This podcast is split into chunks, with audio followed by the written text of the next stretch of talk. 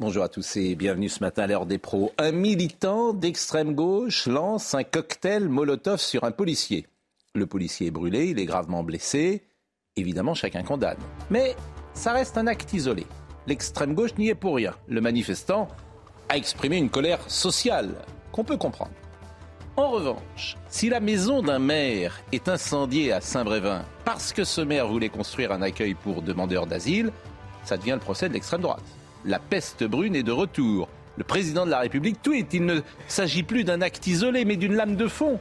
La montée du fascisme, le retour du nazisme. D'ailleurs, le parti Reconquête d'Éric Zemmour a manifesté à Saint-Brévin contre le fait d'accueillir des demandeurs d'asile. Naturellement, ces militants sont soupçonnés d'avoir mis le feu à la maison de l'édile local sans rien qu'infirme cette idée. L'indignation en France, on le sait, est sélective dans la plupart des médias français, que vous soyez du bon côté ou du mauvais côté de la barrière. En clair, que vous soyez de droite ou de gauche. Les jugements de cette cour médiatique vous rendront blanc ou noir. Il est 9h. Audrey Berthaud.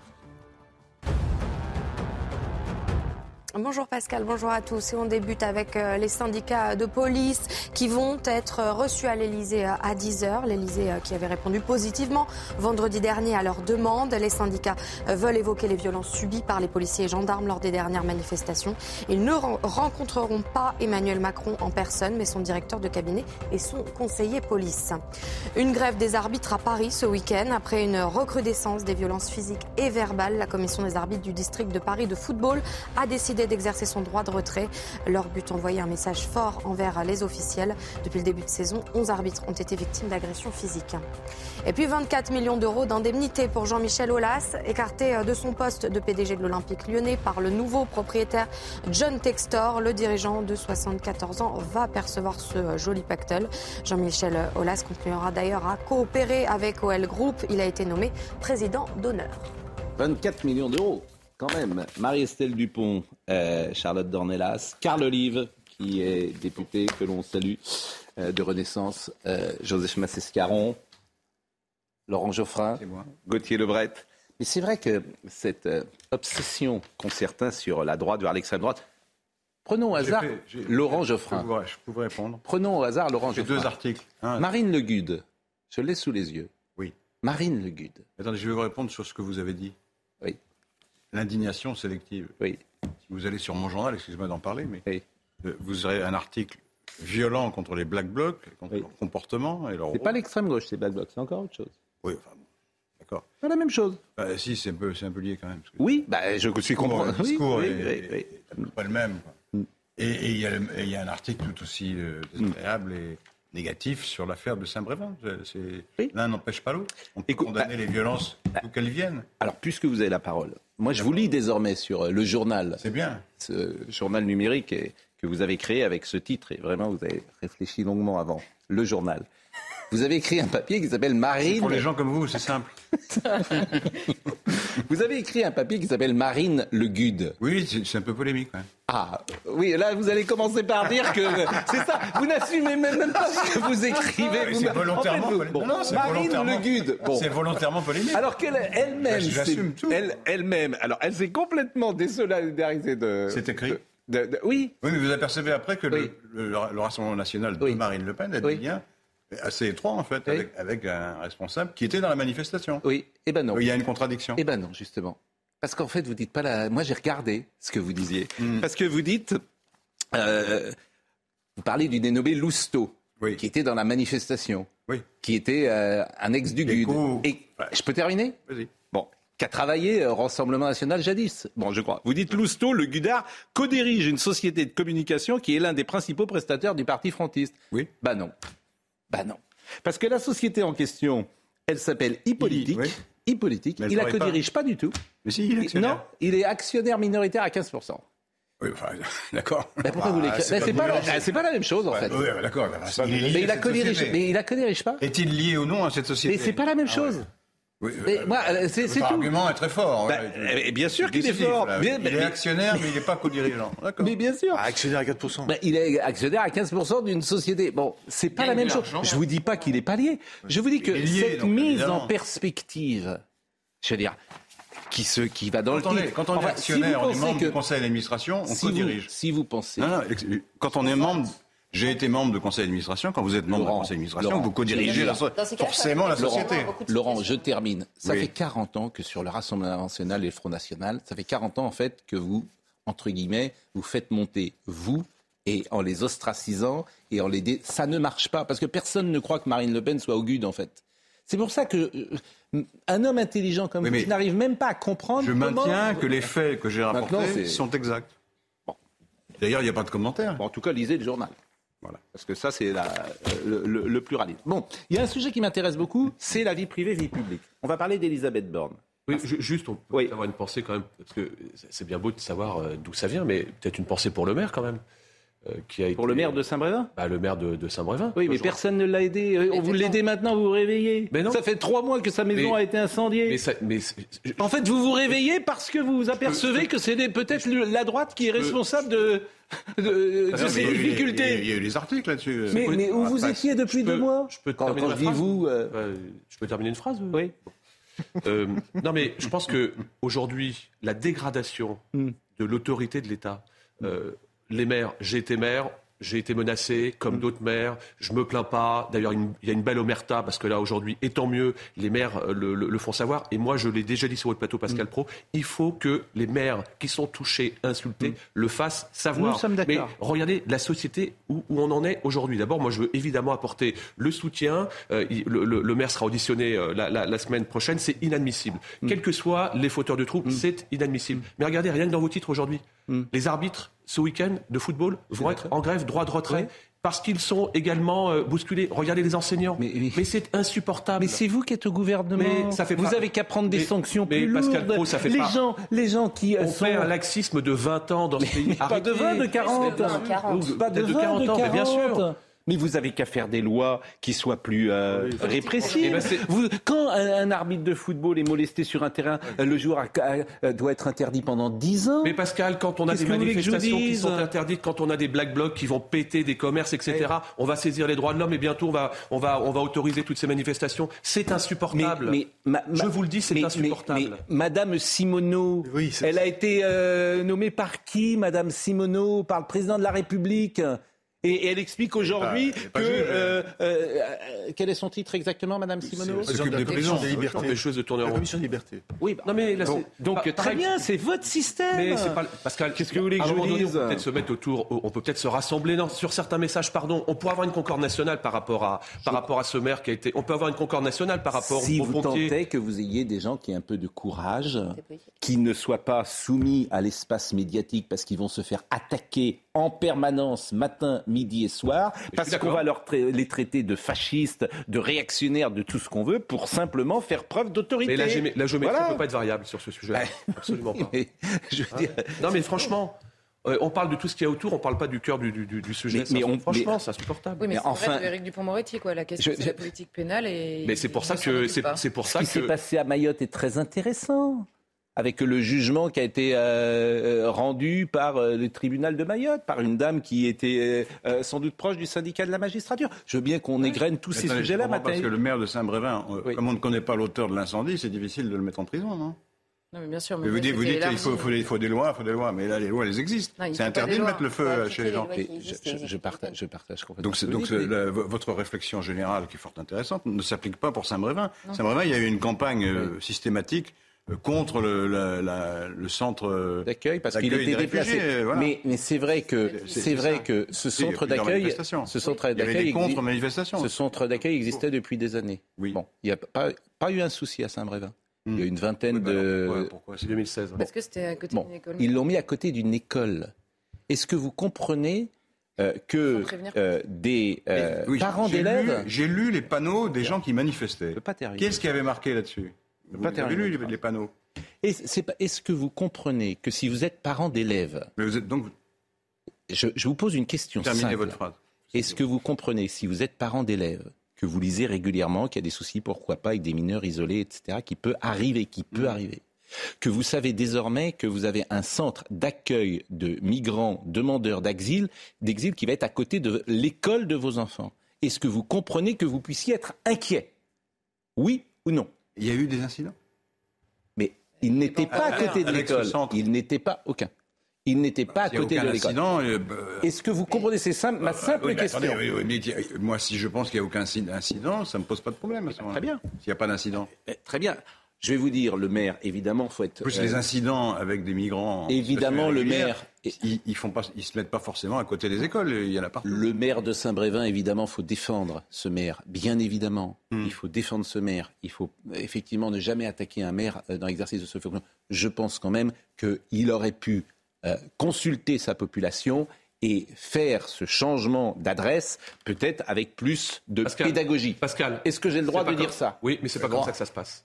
C'est pas comme ça que ça se passe. Et je vais vous dire comment ça se passe. C'est qu'on a une décision parfois. En plus, c'est euh, l'État qui l'a décidé. de la ah direction immobilière de l'État, qui parfois va à peine, et ça c'est la vérité, va à peine euh, consulter euh, le, maire en lui disant qu'il n'y a pas de difficulté. Et comme vous l'avez dit, depuis son ouverture, il n'y avait pas eu de difficulté. Mais c'est vrai que là, il y a un vrai sujet de consultation à la population, ce qui n'aurait pas forcément changé les choses, mais qui aurait peut-être évité, malheureusement.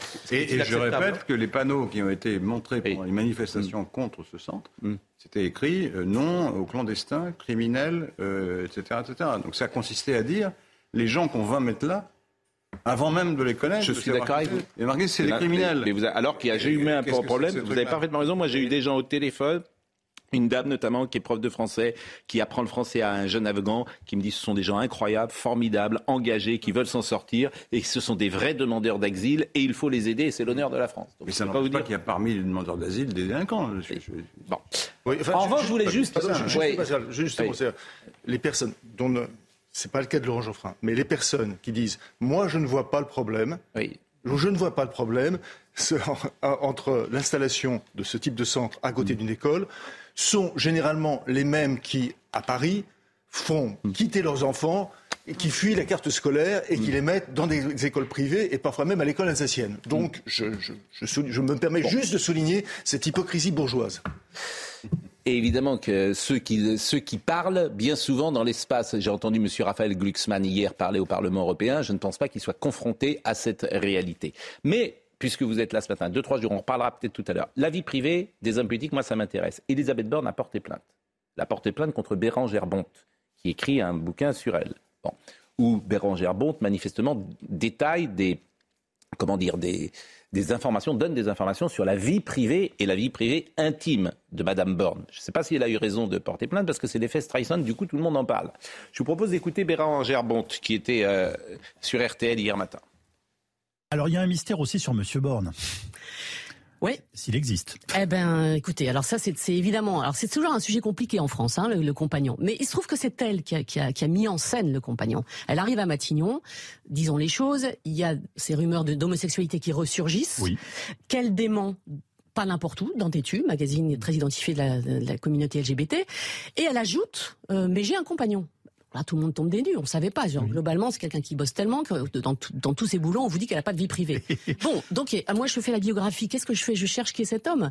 D'autant qu'un mois plus tard, on le, on le retrouve en photo dans Closer et on nous dit c'est JC, son grand amour donc euh, qui est JC, euh, voilà, vous cherchez. Et, et, encore une fois, il serait, il serait moniteur de voile, la fin, l'enquête s'arrête. Sauf que cet homme a un profil très politique, qui est euh, catholique, de gauche, écolo, très engagé. Il était président d'une association qui s'appelle les Poissons Roses, mhm. appelée à la Manif pour tous. Donc, et elle l'embauche à la RATP quand elle est présidente de la RATP en 2015 tout ça pose question. Et, et puis, ce qui pose surtout question, effectivement, c'est qu'à la fin de la fin de la fin de la fin, sur son blog, cet homme dit qu'il est paxé depuis 2021 avec une autre femme. Or là, les photos de Closer, c'est 2022. Et Matignon m'a bien confirmé que l'homme de Closer, c'était bien le compagnon. Moi, je, je, elle fait ce qu'elle veut. Euh, simplement, je, je, pose des questions, à minima. Ben oui, et on n'a pas toutes les réponses, euh, et ça, c'est très clair. J'ai demandé à la revoir, surtout avec tous ces éléments-là. Forcément, je n'ai plus jamais eu de nouvelles. Et c'est le seul rendez-vous que vous n'avez pas pu avoir. Alors là, me semble-t-il que Mme Borne fait... le livre. Hein. Le, livre est un, est un livre d'une très très bonne tenue. Je, le dis franchement, hein, parce que peut-être les gens ne l'ont pas lu ici. Tu l'as lu, peut-être vous l'avez lu. C'est un, c'est un livre vraiment, c'est un livre d'enquête. De, biographie. Toutes les biographies des, des, hommes politiques ne sont pas toujours intéressantes. Mm. C'est vraiment un livre extrêmement intéressant. Il y a, plein d'autres. Et sur la vie intime que révèle Bérangère eh Bonte, et, s'il faut révéler... Exactement ce qui vient d'être dit. Bah, écoutez, euh, dans, la mesure où il y a euh, une, une mise en scène une mise en scène, comme l'a rappelé Bérangère Bon, d'accord? Euh, Évidemment, c'est normal, elle fait son métier de journaliste, elle vérifie. Alors, je, sais bien que vérifier ce type d'information parfois en France, ça semble bizarre, mais elle, fait, elle, elle, elle a juste fait. Et, et d'ailleurs, c'est intéressant parce que si vous lisiez le livre, c'est pas du tout un livre à charge, mais pas du tout. C'est juste un livre qui donne des faits. Voilà. Non, le problème, c'est que c'est un cas de presse euh, classique. Hein. Il y a un article 9 du Code civil qui protège la vie privée de tous les citoyens, qui a d'ailleurs une correspondance dans les conventions européennes et dans les, même dans la Déclaration des droits, de droit au respect de sa vie privée. Et en face, il y a une autre euh, loi, une autre jurisprudence, qui est la liberté de la presse. La presse a le droit de mettre mmh. sur la place publique toutes sortes de choses. Alors, la question est de savoir comment, comment les deux droits s'articulent. Est-ce que, et, et ça s'articule par la raison suivante, les, les, les, éléments de vie privée qui ont un intérêt pour le débat public peuvent être mis sur la place publique. Alors, la question est de savoir si le fait, l'identité du compagnon de Mme Borne a un intérêt pour le débat public. Bah, si elle dit qu'elle en est, avec son léger, quoi. Bah, sauf, léger du tout. À partir du moment où Mme Bonte l'a mis, en, scène. Sauf si elle dit c'est mon compagnon et que c'est pas son compagnon, bah, ça s'appelle un mensonge. Je crois, voilà. Voilà. Et si euh, voilà, oui. elle ne veut pas faire retirer que ça. Elle ne veut pas faire retirer que ça. Elle veut faire aussi retirer les sur la santé, euh, hein. son état de santé, etc. Parce qu'elle ne demande pas à ce que le livre soit retiré de la vente. Elle demande si le livre est republié, réimprimé, à ce que toutes ces pages-là soient enlevées. Donc, si j'ai bien compris, il restera pas là où elle fait une erreur, me semble-t-il, c'est que cet homme aujourd'hui il va être euh, poursuivi par les paparazzi. Tout le monde va savoir va vouloir savoir qui c'est. C'est l'effet stressant. Euh, c'est l'effet stressant. C'est-à-dire que cet homme, si vous êtes journaliste, vous allez précisément aller voir cet homme. certains journalistes, pas tous les journalistes, mais certains vont s'intéresser à cet homme. Est-ce qu'il est paxé Où il habite Vous allez le retrouver en photo, etc. Et à la femme avec ça qui est, ce qu'on appelle l'effet Streisand. Et à la femme avec qui il est supposé être Et avec la femme avec qui il est supposé. Non, mais en fait, c'est Et on va dire à Madame Borne, vous avez menti. Donc si tu mens et que tu es Premier ministre, c'est ennuyeux. C'est pour ça qu'en réalité... Tout ça, et elle réclame un euro, euh, de, un euro symbolique et 5 000 euros du fait des frais. Euh, voilà, des frais. Oui, mais ça va bien au-delà. Je, je, vous répète, si tu mens et que tu es Premier ministre, c'est ennuyeux. Exactement. C'est pour ça que je pense que la question n'est pas la question. Il y a un débat sur jusqu'où on peut connaître la vie privée des, des personnes qui nous gouvernent. On a aussi une légitimité à désirer savoir certaines choses. Euh, mais la vraie question, c'est la question du rapport à la vérité et au mensonge euh, dans la classe politique aujourd'hui. Hmm. Ce, dont Bernanos disait déjà en 1946 qu'il y avait une, indifférence grandissante à la vérité et au mensonge. Euh, si, c'est complètement différent de ne pas parler de sa vie privée hmm. et de dire je suis avec cet homme dont il s'avère que ce n'est pas vrai. Pourquoi cette mise en scène? Bruno Le Maire était ce matin avec Laurence Ferrari. Je vous propose de l'écouter parce qu'il a réagi sur cette question. Encore un mot d'Elisabeth Borne qui a décidé de porter plainte contre le livre de notre consoeur Bérangère Bonte, Borne la secrète, aux éditions de l'Archipel, pour atteinte à la vie privée. L'ouvrage mentionne notamment un compagnon qui serait en réalité paxé avec une autre femme, selon euh, notre consoeur. Est-ce que vous auriez porté plainte? Et est-ce qu'au fond, les, hommes et femmes politiques n'ont plus droit à, à la vie privée? Si, je pense que nous avons droit à une vie privée. Nous avons droit à une vie privée. Je ne connais pas la vie privée d'Elisabeth Borne. Euh, la vie privée de Borne ne regarde qu'elle. Je sais juste que c'est une très bonne première ministre avec laquelle je travaille très bien. Et je pense qu'il est important de séparer euh, sa vie publique et puis euh, sa vie privée, son espace privé. Mais il faut être transparent aussi. Il faut dire la vérité aux Français. Transparent sur ses convictions, transparent sur ce qu'on fait, transparent sur ses engagements politiques, oui. Mais chacun a droit aussi à, ses jardins secrets. Mhm. Vous auriez porté plainte? Je n'ai pas eu, Dieu soit loué, de livres comme cela, mais je comprends la démarche d'Elisabeth Borne, oui. Carl Olive, même question d'ailleurs, est-ce que vous auriez porté plainte ou qu'est un homme Non, mais moi, j'aime beaucoup ces leçons de morale qu'on entend depuis 24 euh, ou 48 heures. Euh, il y, a une, il y a une vie euh, privée qui n'intéresse que, que, les personnes concernées. Et j'admire cette espèce de collégialité pour rentrer, je dirais, dans le cerveau de Madame Borne. Vous voulez que je vous rappelle ce qui s'est passé avec M. Mitterrand? C'était il y a 5 ans. Non, mais, non, mais on parle de transparence, pardon. Il y a 40 ans. On parle de trans... Il y a 40 ans. Avec, avec l'accord tacite de tout le monde pour ne rien dire. Mais, mais... justement, c'était une autre époque. Oui, c'était une autre époque. Donc, Et donc, euh, ce qui s'est passé, euh, et il n'y a pas de jugement euh, à mm. mon endroit par rapport mm. à cela, mais ce qui s'est passé il y a maintenant 40 ans, mm. aujourd'hui, voilà, aujourd'hui. Alors justement. comme disait Coluche, on va laver plus blanc que blanc. Voilà, formidable. non, moi, je, franchement. vous voyez le niveau de la société où on en est aujourd'hui non, euh, non, mais franchement. Karl, moi, je. je c'est pas ça le problème. C'est pas le problème. donc vous savez très bien. Le problème, c'est le rapport à la vérité. C'est sa mise en scène elle-même. Elle a choisi en plus têtu pour s'exprimer dedans. Et ensuite, après, c'est le boomerang qui lui revient. C'est tout. C'est pas le souci, je vous assure. C'est une véritable interrogation. Parce que quelqu'un qui use et abuse de ce type de procédé, on hmm. peut évidemment euh, s'interroger légitimement sur sa sincérité. Écoutez, on va, on voir. Alors, moi, je vous propose de voir un euh, sujet, ce qui m'intéressait. J'aime bien de temps en temps voir des petits sujets d'archives, parce qu'on voit combien la société a, changé. On est en 1998, hein, je crois, Marine Lançon. 1998. Il y a l'affaire Monica Lewinsky Clinton. Mm. Bon, affaire euh, privée qui va déborder évidemment euh, dans le domaine public. Et puis, hein. et il y a un sujet de France 2. Oui, mais c'est intéressant parce que vous, allez entendre, vous allez entendre Patrick Devedjian d'ailleurs euh, dans ce sujet. Vous allez entendre Jack Lang, vous allez entendre Elisabeth Roudy. vous allez entendre Valérie Giscard d'Estaing. C'est très intéressant comment c'était perçu à l'époque bah et combien les choses ont changé. Et on est en 98, c'est un sujet de France 2. Écoutez, regardez. Sur ce sujet-là au moins, la classe politique française parle d'une seule voix. La vie sexuelle, la vie privée, c'est une question personnelle. Et le grand déballage de l'affaire Clinton choque à droite comme à gauche. Chacun, citoyen normal ou président, a droit à son jardin secret, à ses relations d'amitié, pourquoi pas d'amour, et cela ne regarde personne d'autre, ni les journaux, ni la magistrature, ni aucune autre autorité. personne ne prend le, le même ascenseur quand on est un un, responsable d'une entreprise euh, avec une collaboratrice parce qu'il faut faire très attention là-bas. Euh, on est immédiatement euh, accusé de harcèlement sexuel, etc. On est, je crois, dans, on est dans la folie. Personne ne comprend l'ampleur prise par cette affaire aux États-Unis, même lorsqu'on défend la cause du féminisme, même lorsqu'on se bat depuis toujours contre le harcèlement sexuel.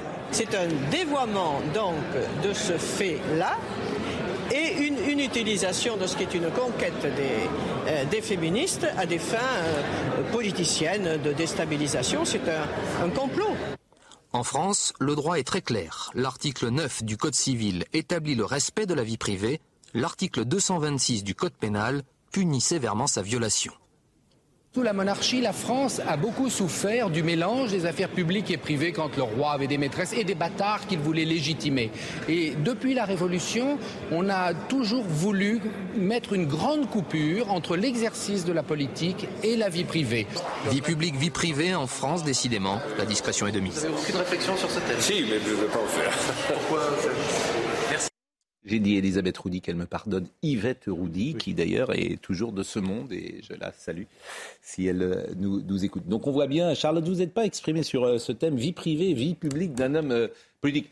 Moi, je pense qu'un homme politique a toujours intérêt à dire la vérité aujourd'hui en transparence, parce que tout se sait aujourd'hui. Tout se sait. Donc, et la vérité, c'est que si vous êtes un homme public, il n'y a plus de vie privée. C'est ça la vérité. Oui, c'est ça la vérité. Bah, c'est ça la vérité. en tout cas, il n'y a plus de vie. Vous voyez ce que je veux dire il, est, soumis au projecteur. il est soumis au portable. Évidemment qu'il a une vie privée, il rentre chez lui, il va dîner, bien sûr. Mais tout se sait, c'est ce que je veux dire. Non, mais la, la question, en effet, elle a, été, euh, elle a été tranchée et je trouve que cette journaliste explique parfaitement pourquoi elle l'a fait. À vrai dire, quand j'ai eu initialement euh, le sujet, n'ayant pas lu le livre, je me suis dit c'est insupportable, il faut que les journalistes reviennent à leur place et c'est-à-dire euh, travaillent sur ce qui nous concerne, sur l'information qu'il est importante d'avoir, c'est-à-dire sa vie privée, pas du tout son état de santé, puisque j'ai lu comme tout le monde, mais sans avoir lu le livre. Et là, je trouve qu'elle se défend particulièrement bien, d'autant que j'ai été voir l'interview du coup que Elisabeth Borne avait donné dans T'es tué, et elle disait euh, si, si c'était le cas, je ne vois pas pourquoi je le cacherais. Donc elle livre cette phrase sur, euh, le, dans le débat public elle-même, elle accorde cette interview et la journaliste dit bon bah moi à partir du moment où elle décide d'en faire un sujet public, je m'intéresse à ça et si elle n'a pas de raison de le cacher et qu'en réalité je découvre qu'elle le cache, ça devient un sujet pour moi. C'est vrai aussi. C'est vrai aussi. Bon, on va marquer une pause, on sera. Il y a des policiers. C'est pas le, le, meilleur passage juif. Le meilleur passage juif, pardon, hein, c'est les rapports entre Elisabeth Borne et euh, Ségolène Royal. Ça, je vous, je vous recommande. je vous recommande la lecture. Ah, c'est le chemin de croix, le, en détail qu'elle a, qu'elle a subi, à quel point elle a, elle a fini euh, pratiquement en, burn-out. Elle a tout porté. Il paraît-il qu'elle fait la même chose avec ses collaboratrices ses collaborateurs. mais c'est quand le, deuil d'un proche, euh, Joseph. Paraît-il qu'elle est. Elle doit partir parce que. C'est même avant. C'est même avant. Mais elle est, paraît-il, assez rude à travailler Comme dit Gauthier, ça se termine, en fait, comme vous savez, il y a le deuil d'un proche et mm. elle ne comprend pas, c'est Ségolène Royal, qu'elle n'est pas là au pot. Euh, son pot de départ. son pot de départ, parce qu'elle est au deuil, au deuil d'un proche. Pourquoi je parle aussi de Ségolène Royal? C'est parce que Ségolène Royal est la première à avoir mis première politique, avoir pris l'initiative d'introduire la vie privée, c'est le, son fameux accouchement, les fameux accouchements dans Paris Match, on s'en souvient. Non, mais c'est toujours intéressant, et là, en tout cas, moi, ça m'intéresse, de savoir comment ceux qui ont des responsabilités se conduisent dans leur vie professionnelle avec leurs collaborateurs. Ah bah ça, Je ne peux pas vous dire autre chose. Ça me passionne. Ça me passionne. Et effectivement, tu es parfois surpris.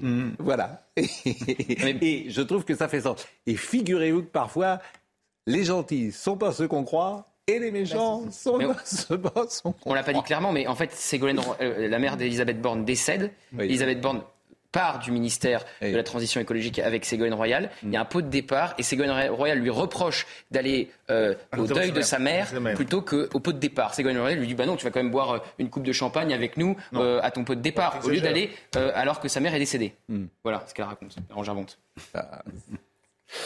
C'est toujours intéressant. Le diable est dans les détails. Vous étiez gentil avec vos collaborateurs, Laurent. Oui, oui, vous n'êtes pas méchant. pas toujours. Fallait pas trop m'énerver. Bon, on va marquer une pause. Vous nous direz pourquoi euh, dans quelques instants, et ça, ça va être un vrai teasing que je vais dire. Vous nous direz pourquoi euh, Emmanuel Macron va sans doute dissoudre avant le 1er juillet. Oh là là. Ah si, c'est ce que vous dites. Content de la lecture. Je vous donne ma lecture parce que. Vous avez rien eh, c'est pas, là, c'est pas du, eh, Restez avec nous. C'est la montée des marches au calme. Madame, messieurs, partez pas en vacances, vous allez voter. Vous allez voter avant le 15 juillet. C'est Carl Olive qui va nous l'annoncer. A tout de suite. oh là, rien que ça. Il est 9h32, Audrey Berthoud. L'inflation en France, la hausse des prix à la consommation s'est établie à 5,9% sur un an en avril. En cause, les prix de l'énergie, les prix de l'alimentation, eux, ont légèrement ralenti au mois d'avril. Ce matin, Bruno Le Maire, ministre de l'économie, était l'invité de Laurence Ferrari. Il demande aux multinationales de faire un effort face à l'inflation.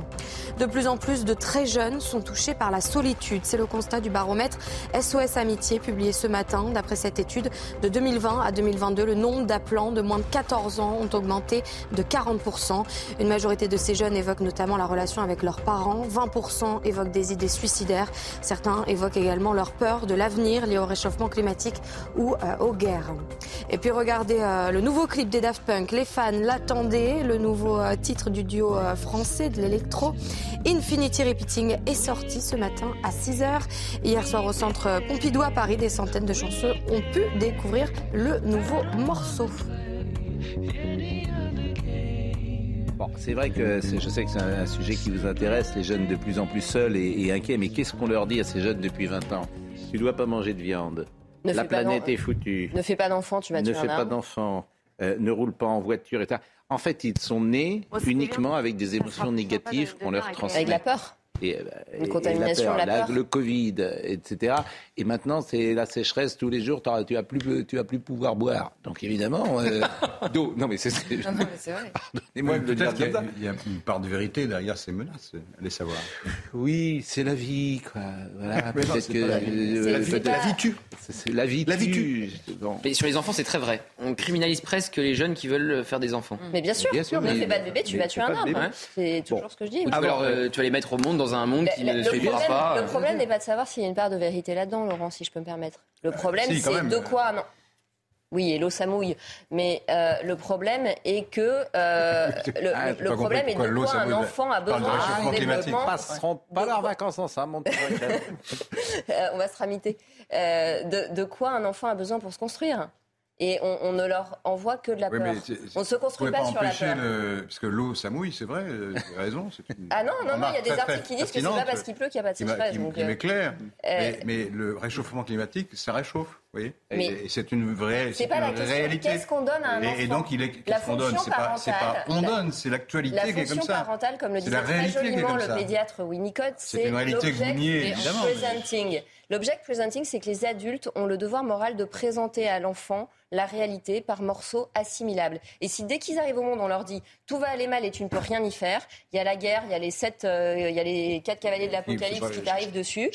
Euh, ils peuvent pas se construire. Donc ils ont peur d'aller vers l'autre. Et la consommation de psychotropes euh, chez les enfants et chez les jeunes, déjà entre 2010 Euh, et 2014, leur santé mentale s'est beaucoup dégradée, mais depuis la crise, c'est juste, euh, pour le coup, avant. très Les parents que je connais ne, font pas ça. Oui, mais les parents que vous connaissez, ils sont d'abord, voilà. c'est plus des grands-parents que vous connaissez. que Alors, des parents. on pourrait développer là-dessus, Bon. parce qu'on pourrait parler de l'offre de soins, mais nous n'avons pas le temps. Nous n'avons pas le temps reviendrai. parce que, parce que Fabien Van Emmenrich nous attend en direct de l'Elysée avant que notre ami Carl Olive nous explique pourquoi on va voter aux législatives avant le 15 juillet.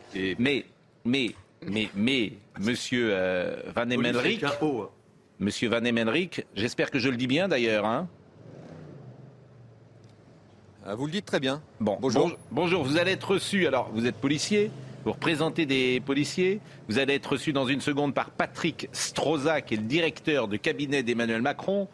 On sait ce que vous vivez sur le terrain en ce moment, combien c'est difficile, combien vous êtes agressé, combien vous êtes parfois aussi maltraité dans l'espace médiatique avec euh, ce terme personnellement que je recuse toujours de violence policière. Il avoir euh, des bavures, bien évidemment, mais c'est violence policière systémique, je refuse ce terme.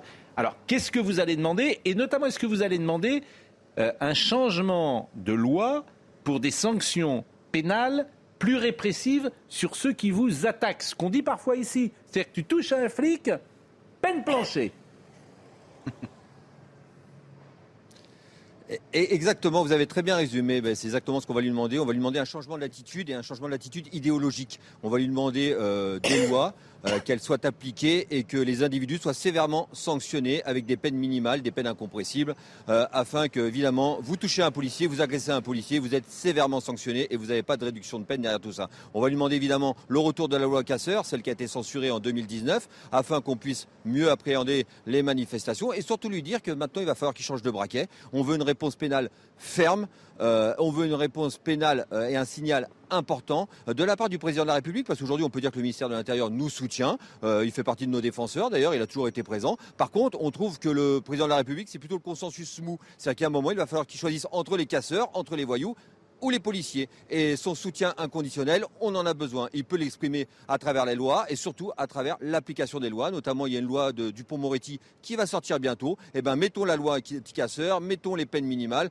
mettons toutes ces choses-là dont les policiers ont besoin parce que les policiers en ont ras-le-bol. Et moi, il n'est pas question, il est insupportable de voir des policiers brûlés durant les manifestations. Et il n'y a pas que policiers qui en aura le bol. Une dernière chose technique. On en a parfois parlé avec Philippe Bilger et ça existait dans la loi euh, anti-casseurs de 1970. Est-ce que vous souhaitez que la responsabilité collective, collective soit prononcée parfois? C'est-à-dire que celui qui est à côté euh, de euh, la personne qui lance un pavé, on considère qu'il participe euh, à cette manifestation et à cette violence et il doit être condamné de la même manière que celui qui lance le pavé. Bah écoutez, euh, moi je pense qu'on peut le considérer en effet, parce qu'il y a un moment où si on n'avait plus que les casseurs en face de nous, ça serait beaucoup plus facile de les appréhender. Quand vous restez euh, au milieu du chaos, ça veut dire que indirectement vous le cautionnez. Et si vous le cautionnez, vous devez être sévèrement sanctionné. Et croyez-moi, si on commence à sanctionner réellement les individus, euh, on n'a peut-être plus envie de recommencer, parce que quand vous êtes en prison, eh ben forcément vous ne pouvez plus re- recommencer. La loi anti-casseurs, c'est pareil, c'est l'assignation à résidence. Quand vous êtes obligé de pointer dans un commissariat deux, trois, quatre fois dans la journée au lieu d'aller manifester, euh, eh ben, vous ne pourrez pas, euh, évidemment, casser des vitrines et notamment vandaliser et piller les magasins. Mais tout ça, encore une fois, il faut qu'il y ait idéologiquement un signal fort. Parce que si vous créez des lois, mais qu'elles ne sont pas appliquées, et derrière, il n'y a pas la sanction ferme euh, escomptée, on n'y arrivera pas. C'est-à-dire que derrière, il ne faut pas le dogmatisme de la justice que l'on connaît parfaitement, en tout cas une certaine partie des magistrats, qui disent, pauvre petit, euh, il ne va pas recommencer, euh, la prison c'est l'exception, et vive l'impunité. Tout ça, on en a ras-le-bol, on va l'exprimer, et aujourd'hui, le président de la République, on arrive à un tournant, il a un choix à faire. Eh bien, merci, monsieur Van Emelric, et vous êtes donc reçu par Patrick euh, Stroza, qui est donc le directeur de cabinet d'Emmanuel Macron. C'est vrai, Carl Olive, il y a un mystère, je le dis très très souvent, sur la personnalité d'Emmanuel Macron. Euh, son intelligence n'est pas remise en cause, mais sa capacité à dire clairement les choses ou à choisir son camp. Euh, il y a toujours une forme d'en même temps qui nous revient. Et sur ces sujets-là, d'ailleurs c'est son directeur de cabinet qui reçoit, c'est pas lui, on a le sentiment que il n'y a pas de volonté politique de mettre en place une autorité forte, avec une réponse pénale forte. Bah, c'est ce qui va se, se passer, et je l'espère. Et juste, si vous me permettez, moi je voudrais apporter évidemment euh, le soutien euh, aux forces de police. Je suis d'accord, Non, c'est mais- pas ma question. non, Ma question, c'est Emmanuel non, mais je- Macron, parce que je sais que vous avez une proximité avec lui. On a toujours Comme ce... Il parle de de ma- consensus mou. Oui, mais comme vous avez l'amabilité de, de, de m'inviter, je suis ravi de pouvoir m'exprimer. Je peux vous dire que je suis euh, un fervent défenseur de nos forces de sécurité, de sécurité dans ce pays, j'en dont suis on, sûr. attendez, dont on oublie que c'est notre première des libertés. Dont on oublie que c'est Ce qui notre première des m'intéresse, c'est consensus mais- mou, dit monsieur. Non, mais- c'est ça qui mais m'intéresse. moi, je Est-ce que vous êtes mais d'accord ou pas avec lui? Bien sûr, je suis d'accord avec lui. Ah, Et vous êtes d'accord avec ce que... Oui. À titre personnel, je suis complètement d'accord sur le fait qu'il faut Macron a une sorte de la, consensus non, sur la loi anticasseur. Je suis d'accord à ce qu'on on remette vraiment de la fermeté et que l'autorité de l'État revienne sur l'ordre républicain Et aujourd'hui, ça pas sur le désordre républicain. Ça va venir. Non mais je veux dire, ça va venir parce Et Emmanuel Macron le, le dit pas comme ça. Non mais Euh, Emmanuel Macron, alors vous me posez la question, Emmanuel Macron, il est sur cette ligne-là. Emmanuel Macron, il est sur cette ligne. en privé alors Il est sur cette ligne-là. Avec vous, vous, allez voir quand il en et- parle. Et, vous allez voir que dans les prochains mois, avec euh, la loi qui est préparée par M. Dupont-Moretti et, et M. Darmanin, on ira dans ce, on ira sur ce sens-là. Bah, En- en Sera-t-elle votée Le président de la commission des lois, votre camarade Sacha Houlier, que vous avez mis à la présidence de la commission des lois, qui incarne l'aile gauche de la Macronie, a dit que c'était une loi inutile. Inutile. Oui, C'est comme ça qu'il a répondu à Gérald Darmanin. La majorité Et relative. Yael voilà. Braun-Pivet, elle n'est pas vraiment non plus sur cette ligne. Non mais si vous attendez, Elle est juste présidente de C'est- l'Assemblée c'est- nationale. Mais c'est bah, c'est les, c'est les députés qui votent. Oui. Non mais vous savez, euh, les, les- nos Mais collègues, nos collègues LR, ça fait trois présidentielles qui souhaitaient la, la retraite à 65 Non mais, ans. mais les LR, ils ont toujours pas compris qu'Emmanuel Macron est de droite. Donc c'est Euh, leur problème. Moi non plus, hein, pardon. Excusez-moi. Ouais, moi non plus, moi non plus, C'est- c'est pareil. Ça m'a échappé. Ça dépend de où on parle, On est évidemment. plusieurs. Pareil. Pour Laurent Geoffrin, il est de droite, Emmanuel Macron. Plusieurs. Pas- mais non, Non, mais ça m'étonne pas euh, que si, euh, c'est je veux dire, tellement- si. Le Le on peut dire beaucoup de choses d'Emmanuel Macron, mais il est. Ah bah, ils n'ont toujours pas compris les LR qu'il est de droite. pas du tout. Mais, mais comment Arrête.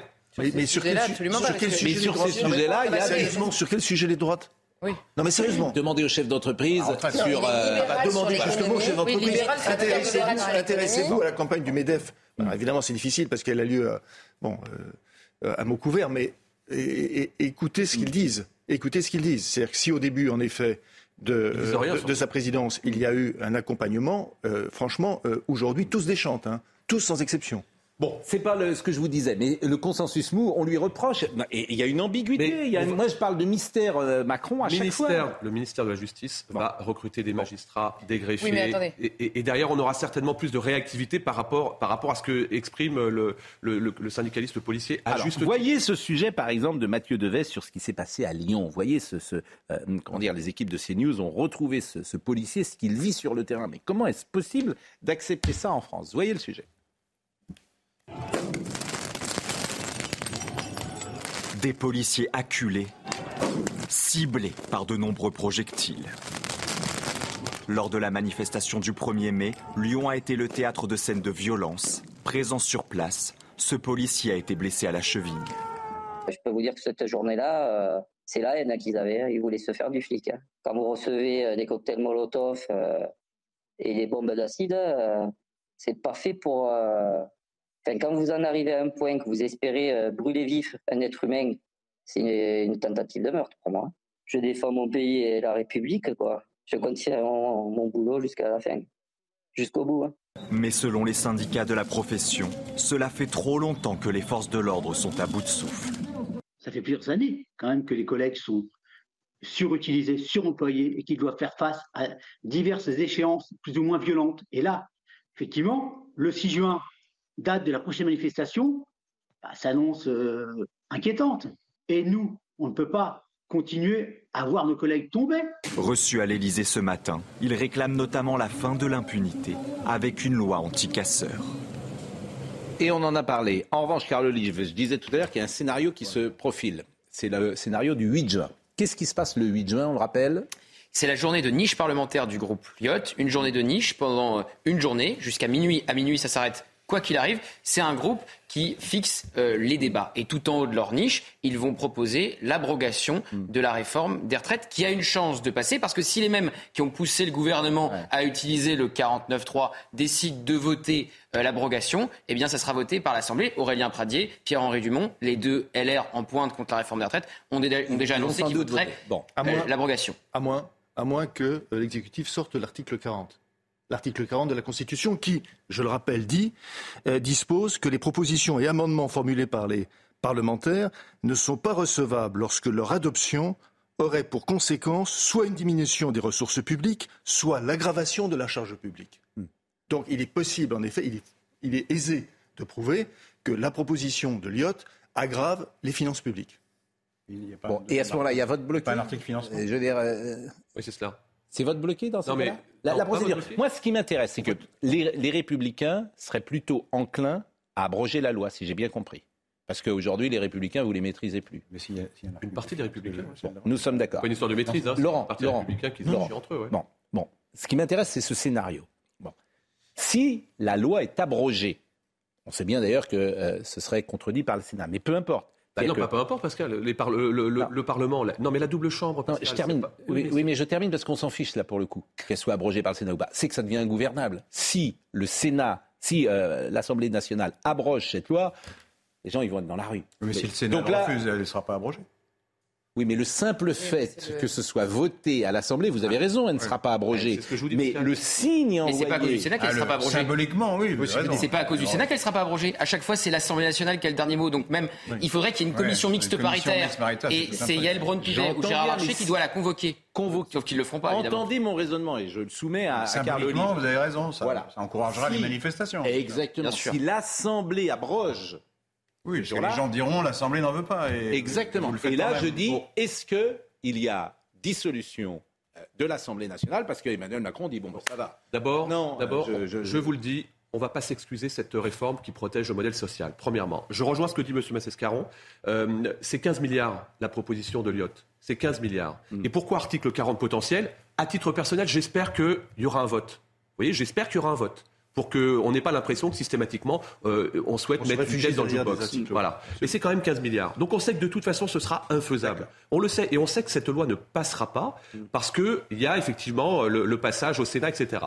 Pour autant, qu'est-ce qui reste derrière?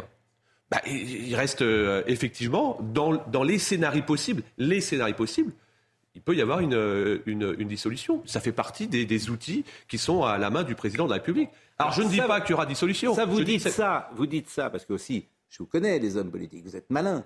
Vous dites ça pour faire peur aux républicains de telle sûr. sorte qu'ils ne sûr. votent pas parce que si les républicains Je suis pas sûr ils retournent sur le Ça a terrain, pas marché je la dernière fois. Ouais, qu'ils reviennent. Non, je non. suis pas sûr qu'ils Ouais, reviennent. ah, non, Ça n'a pas marché la dernière fois. Est-ce hein. que vous dites ça Est-ce que vous êtes en mission envoyée par le président de la République pour dire attention, fais peur aux républicains, oui. va à l'heure Oui. des pros pour faire passer le message Oui, bien sûr. Ah bah attendez, vous êtes, moi je... Non, mais Pascal, je- Vous n'êtes plus les journalistes que j'ai connus. non mais Vous êtes aujourd'hui dans une fonction eh ben, vous non plus. Comment Et je vous non plus. Ah, moi, j'ai- non mais je, je- je me méfie. Je me dis, est-ce qu'il est en train de nous raconter Pascal, des, des- Non mais franchement, tu- Ben, je vous pose des questions. non mais je dis simplement que sur la table, qu'est-ce qui peut alors qu'est-ce qui peut se passer le 8 juin? Ah, Continuons. Il y a une dissolution, il y a une législative. Oui. Vous pensez qu'il va y avoir une majorité absolue à l'issue de cette législative Mais vous n'en savez va rien, non, mais moi non plus. Il y a peu Non, de mais chance. qu'est-ce qui hein. va se passer Le RN va exploser. Bon, qu'est-ce qui va se passer bah, Il va y avoir. Le RN le Rassemblement national euh, gagnera euh, potentiellement 50 députés quand Non, mais euh, la majorité en perdra 50. Mais on n'en sait rien. Mais c'est ce que disent les sondages aujourd'hui. Mais les voir, sondages, puis, oui, euh, je dis des sondages depuis 30 ans. Après, c'est vrai que le RN a passé une mauvaise François semaine, Fillon mais- devant. Les sondages qui mettaient Édouard Balladur devant.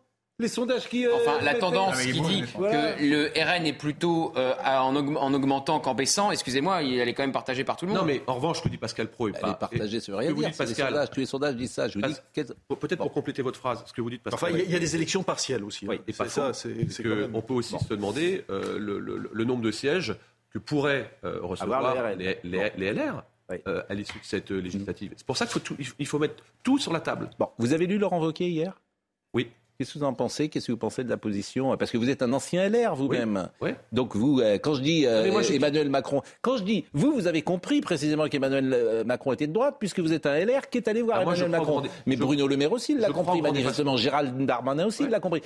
Il y a des LR qui n'ont pas compris qu'il était de Je dis droite. simplement que si on ne fait pas de pragmatisme et de bon sens dans ce pays où systématiquement on parle du pays alors qu'il n'y a que le parti qui nous intéresse, euh, on ne va pas s'en sortir. Mm. Et je pense que le sujet, notamment aujourd'hui, de mes, euh, de mes collègues euh, LR, c'est un peu ce sujet-là. Et c'est un peu le sujet aussi de la ligne dont vous parlez de M. Vauquier. Mais moi été très surpris puisqu'il a dit du bien d'Emmanuel Macron, Laurent Wauquiez hier. Oui, mais on, on- Bah, elle est incroyable. Franchement, cette interview, elle est incroyable. Ouais, je suis d'accord avec vous. Mais je suis, parce qu'il se joue, il se joue 2000, 2026. Alors il dit effectivement, il faut, faut, enlever la Cour suprême euh, ou euh, quoi, la Cour des droits de l'homme, des choses comme ça. Mais globalement, contrairement à François Hollande, mais Emmanuel Macron n'a jamais humilié la France. Voilà, globalement, il trouve que le quinquennat et puis, Macron. Et puis Laurent Wauquiez, sauf à ce que je me trompe, il est plutôt un fervent défenseur de la retraite. Mm. Voilà, à, 60, à 65 ans. Donc à un moment donné, il faut peut-être être un petit peu plus pragmatique. En tout cas, ce que je vous dis, c'est qu'on euh, on va certainement pas, encore, encore une fois, s'affranchir euh, d'une position de Lyotte 8 juin. D'ailleurs, euh, je vous ai envoyé un, petit, une proposition de loi qu'avait signée M. Amédée de Courson, qui un peu le maître Capello à l'époque, qui est devenu le bons tuyaux hein, du, Front populiste entre LFI et le, et le RN, là, qui, qui signe une proposition de loi pour 64 ans, hmm. puis... Euh, oui, mais on a découvert des choses, on sait bien qu'on a découvert euh, des choses dans cette loi. Il y a, que les cons qui ne changent pas d'avis, mais au moins, il ne faut pas jouer les vierges effarouchées, on peut avoir de la mémoire sur, euh, sur ce sujet-là. Mais, euh, mais, mais semble, non Vous voulez que je vous dise ce que Emmanuel Macron disait non, sur cette loi Ça vous intéresse que je vous ressors ce qu'on a entendu dix fois Charles de Courson qui va s'allier aux Insoumis, c'est quand même... C'est vrai que ça manque pas de sel. Hein.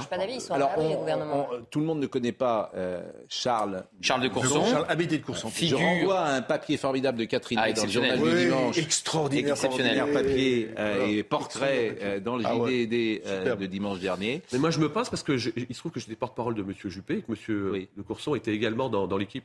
C'est l'antithèse de ce qu'il dit aujourd'hui. Ah oui, Totalement, c'est formidable. Ah oui, mais, non, mais c'est qui est dans le foot longtemps, des joueurs qui ont joué au PSG et qui jouent à Marseille. Et alors? C'est deux beaux clubs? Oui, je suis d'accord avec vous. Oui, oui. Puis il y en a qui trouvent qu'il ne faut pas. Ah oui, oui, On a aussi un président qui peut dire une chose le matin et l'inverse le soir. Exactement. On parlait de la police tout à l'heure. Et sous, la Révolution, il y a des nobles qui ont voté la mort du roi. Bien sûr. Oui, ah bah oui. Ah, bien sûr, bien sûr. Et il y a aussi des poissons volants. mais c'est pas la majorité de l'espèce.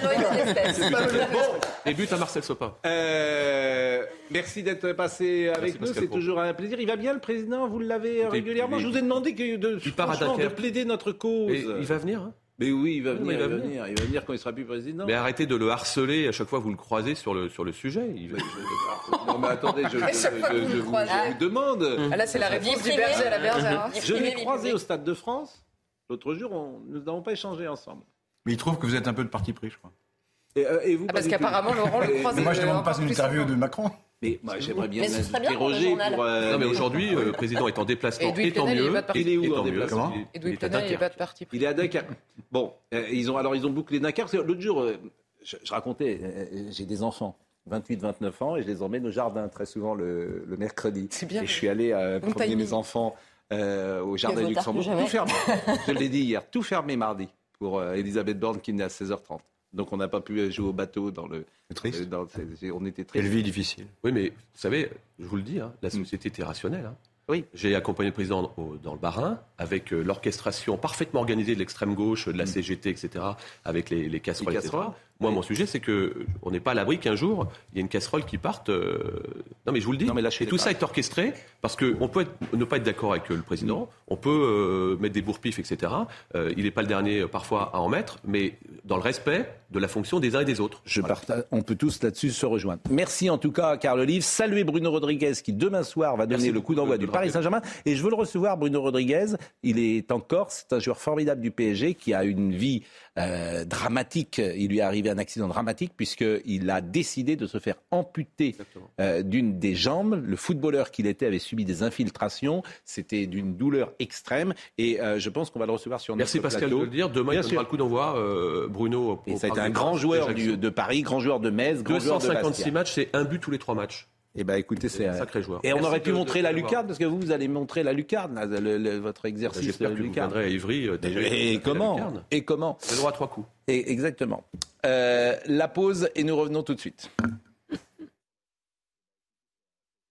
Vous connaissez Clélie Mathias, la parole aux Français tous les jours de 14h à 15h, vous pouvez l'écouter, mais vous pourrez voir un documentaire qu'elle a écrit, produit, euh, un 52 minutes réalisé par euh, euh, Clélie, que je salue. Bonjour. Bonjour. C'est intéressant. Épidémie, c'est une autre histoire. C'est de dire au fond comment les, les épidémies ont parfois fait avancer la société et finalement sont une bonne chose euh, bonne chose, je ne sais pas. C'est toujours des morts, bien sûr, des souffrances, des restrictions de liberté. Mais on était aussi. Mais voilà. Et, on a tendance à oublier que ça peut, euh, que d'un mal naît parfois des biens aussi. Eh oui, bien sûr.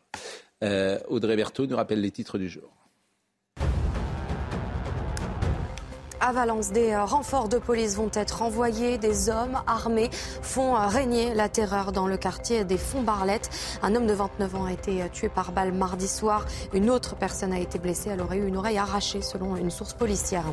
Une femme pour diriger Twitter. Elon Musk l'a annoncé hier. Il dit avoir embauché une directrice générale pour le remplacer à la tête de la plateforme. L'identité de la femme n'a pas été dévoilée pour le moment. Il a tout de même précisé qu'il garderait le contrôle du réseau social. Et cette victoire, celle d'Aya Nakamura, enfin peuvent dire euh, les fans. Aya Nakamura est la chanteuse francophone la plus entendue dans le monde, mais elle a toujours été snobée par les trophées majeurs, aux victoires de la musique par exemple. Hier, elle a enfin été couronnée artiste de l'année lors de la première cérémonie des Flammes. Elle est victoire du rap côté masculin. C'est euh, Gazo qui a été sacré artiste masculin de l'année. Vous connaissez il y a Nakamura évidemment que je connais, mais il y aura l'Eurovision euh, également ce week-end et euh, Lazara. C'est un autre style. Lazara, a priori, je pense qu'on va encore entendre quelques années euh, Marie-Myriam. Je pense qu'on va continuer d'entendre comme l'oiseau. Je pense pas que. Et pourtant, évidemment, est un bon titre. Comment Je trouve que c'est un bon titre, évidemment. Évidemment, oui. Il y avait, je crois que Michel, oui, bien sûr. Il y a Michel Berger l'avait fait déjà. donc. il faut qu'elle vienne chanter, quoi. Oui. C'est-à-dire. Il ne faut pas qu'elle annule. Ouais. Elle a tendance à beaucoup annuler ses concerts. Non, et alors, et alors, Lazara est arrivée et elle sera là demain, évidemment. bon, euh, parlons de Saint-Brévin. Vous, vous connaissez Saint-Brévin-les-Pins euh, Je n'y ai jamais été. personne n'est allé à Saint-Brévin? Vous êtes allé à Saint-Brévin-les-Pins Là, l'ambiance. Euh, c'est près de Pornichet, c'est par là oui, c'est pas vraiment près de Pornichet, parce que c'est de l'autre côté du pont. Oui, mais c'est en Loire-Atlantique. Voilà, vous êtes plutôt Donc Saint-Brévin, euh, c'est en Loire-Atlantique, 44. C'est effectivement, vous passez euh, la Loire. Avant, avant le pont, il y avait un bac. À Mindin, on le passait. D'où la plaisanterie euh, des Ligériens qui disaient T'as eu ton bac Oui, à Mindin. Et euh, oh. mais c'est c'était la grande, c'était la grande plaisanterie de, la Loire-Atlantique. vous vouliez parler d'abord d'une réaction sur euh, Saint-Brévin? Oui, parce qu'elle est passée assez inaperçue. C'est un tweet de Dominique Faure. Et là, vous allez me demander, mais qui est Dominique Faure? Parce qu'elle est quand même ministre. Elle est ministre déléguée chargée des collectivités territoriale et de la ruralité. Et elle a fait ce tweet que j'ai trouvé, euh, allez, comment on pourrait le qualifier, d'indécent. Elle répond en fait euh, au maire de Saint-Brévin, qui a un extrait d'envoyé spécial qui est ressorti, où il dit qu'il a été complètement abandonné par euh, l'État et qu'il n'a pas été mis sous protection policière. Et elle répond Je ne peux pas laisser dire cela. Il vient de démissionner et sa maison a brûlé, hein, on le rappelle. L'État s'est tenu aux côtés de Yannick Morez, ronde régulière devant son domicile. Visiblement, ça n'a pas bien fonctionné. Inscription de ce dernier au logiciel de la gendarmerie pour permettre une intervention immédiate. Visiblement, ça n'a pas bien fonctionné. Et sécurisation lors des manifestations ça paraît totalement décalé par rapport à la réalité du moment. Alors évidemment, euh, dans l'espace médiatique, comme euh, la droite ou l'ultra-droite est concernée par ce sujet, forcément, il y a un raisonnement, un rayonnement plus exactement, euh, qui va au-delà d'une simple affaire. Euh, bon, et puis il y a un sujet sur l'immigration. J'entendais euh, ce matin la presse, où je lisais la presse. tout le monde est sur des œufs sur ce sujet-là, puisque la tendance, c'est de dire, bah oui, les, il faut accueillir sur le sol de France ceux qui demandent l'exil. C'est la tendance. C'est pas seulement accueillir, c'est les répartir. Hmm. Parce que accueillir, on le fait, mais le problème, de, on sait bien, un des problèmes de l'immigration, c'est hmm. qu'ils sont tous au même endroit, hmm. dans, les, dans, les, banlieues des grandes villes. Donc ça crée des, des sortes de ghettos qui sont criminogènes. Oui, mais le pape François nous a euh, invités à les donc, envoyer le dans mieux, les villages. le mieux, c'est de les répartir par petits groupes. Mais évidemment, là, l'extrême droite fait, fait campagne pour empêcher ça. C'était le cas. Hein. C'était pas que l'extrême droite. Vous regardez les sondages vous confondez l'extrême droite. Il n'y a pas que l'extrême droite. Donc il y a l'extrême droite. Oui, mais il n'y a pas que l'extrême droite. Notre réduction vise à criminaliser. Mais ça, c'est Charlotte Dornelas répond. Je constate qu'à Calac et à Saint-Brévin, c'est la même chose. C'est la même chose. Charlotte Dornelas. Vous allez me dire que c'est pas l'extrême droite. Charlotte Dornelas vous répond. Non, mais c'est vrai à Calac, c'est vrai dans énormément de villages en fait en ce moment. La question se pose, les inquiétudes demeurent. On a parlé tout à l'heure à Saint-Brévin, c'est la particularité de l'école maternelle euh, puisque le, le, le, CADA est déménagé euh, à proximité de cette école et que les parents l'ont appris par le permis de construire euh, apposé sur l'école et pas avant. Donc il y a, en plus l'État impose les choses. Il y a certains maires même qui ont reproché à l'État de ne pas avoir pu consulter leur population euh, avant euh, d'installer ces centres d'accueil. Donc ça se fait de manière extrêmement autoritaire. Et par ailleurs, je réagissais sur l'extrême droite qui est opposée, puisque d'étude en étude, de sondage en sondage, une majorité de Français est opposée à la poursuite de l'immigration telle qu'elle se poursuit même sur le terrain légal, et que là, en l'occurrence, les demandeurs d'asile, un demandeur d'asile aujourd'hui, c'est 70% qui sont déboutés par l'OFPRA et la Cour nationale du droit d'asile. Donc il y a aussi un dévoiement de cette filière d'immigration-là, et que tout ne s'épuise pas dans l'incendie évidemment condamnable de la maison de ce maire. Et c'est un peu la tentation qu'il y a depuis euh, quelques jours. Oui, mais enfin, vous n'empêcherez pas la meilleure preuve d'ailleurs, c'est que ça mais on va écouter Raphaël les, les, manifestations ont été organisées par des gens d'extrême droite. Non, mais on va écouter Raphaël Et qu'ils aient le soutien de l'opinion ou pas, c'est une autre question, c'est possible. Ah bah non, c'est la question principale. Mais non, c'est pas la question principale. C'est pas la question principale parce que c'est une solution de répartir les. C'est une solution. Vous l'avez dit, Laurent, mais moi, ce qui m'intéresse, c'est l'instrumentalisation de ce sujet. Et on va écouter Raphaël Glucksmann parce que il est dans l'instrumentalisation du sujet. C'est-à-dire que, voilà. On pourrait dire la même chose des manifestations qui ont été organisées. C'est.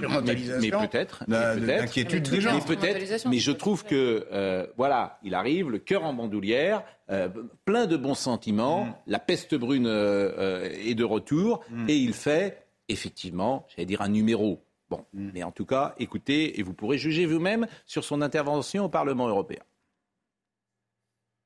et d'avoir accepté l'établissement d'un centre d'accueil dans sa commune pour demandeurs d'asile, d'avoir respecté notre droit et nos principes. Hier, hier, la haine a gagné en France et en Europe.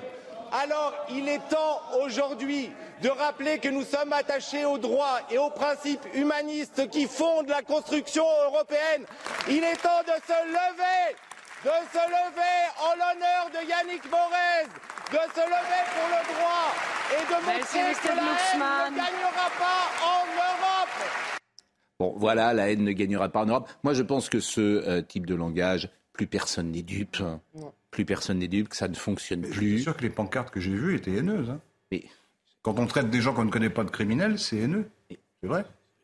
Bah oui, si vous avez vu une pancarte, regardez les photos. mais la police tue. Euh, dit Monsieur euh, Mélenchon, et vous, vous, ça ne vous choque pas. et vous, voilà. et, c'est un responsable politique. Mais c'est un responsable politique. Là, si vous me prenez une pancarte dans une manif, franchement, je peux vous en trouver des pancartes dans des manifs, etc. et de tirer le fil. bien sûr, Et de tirer le fil.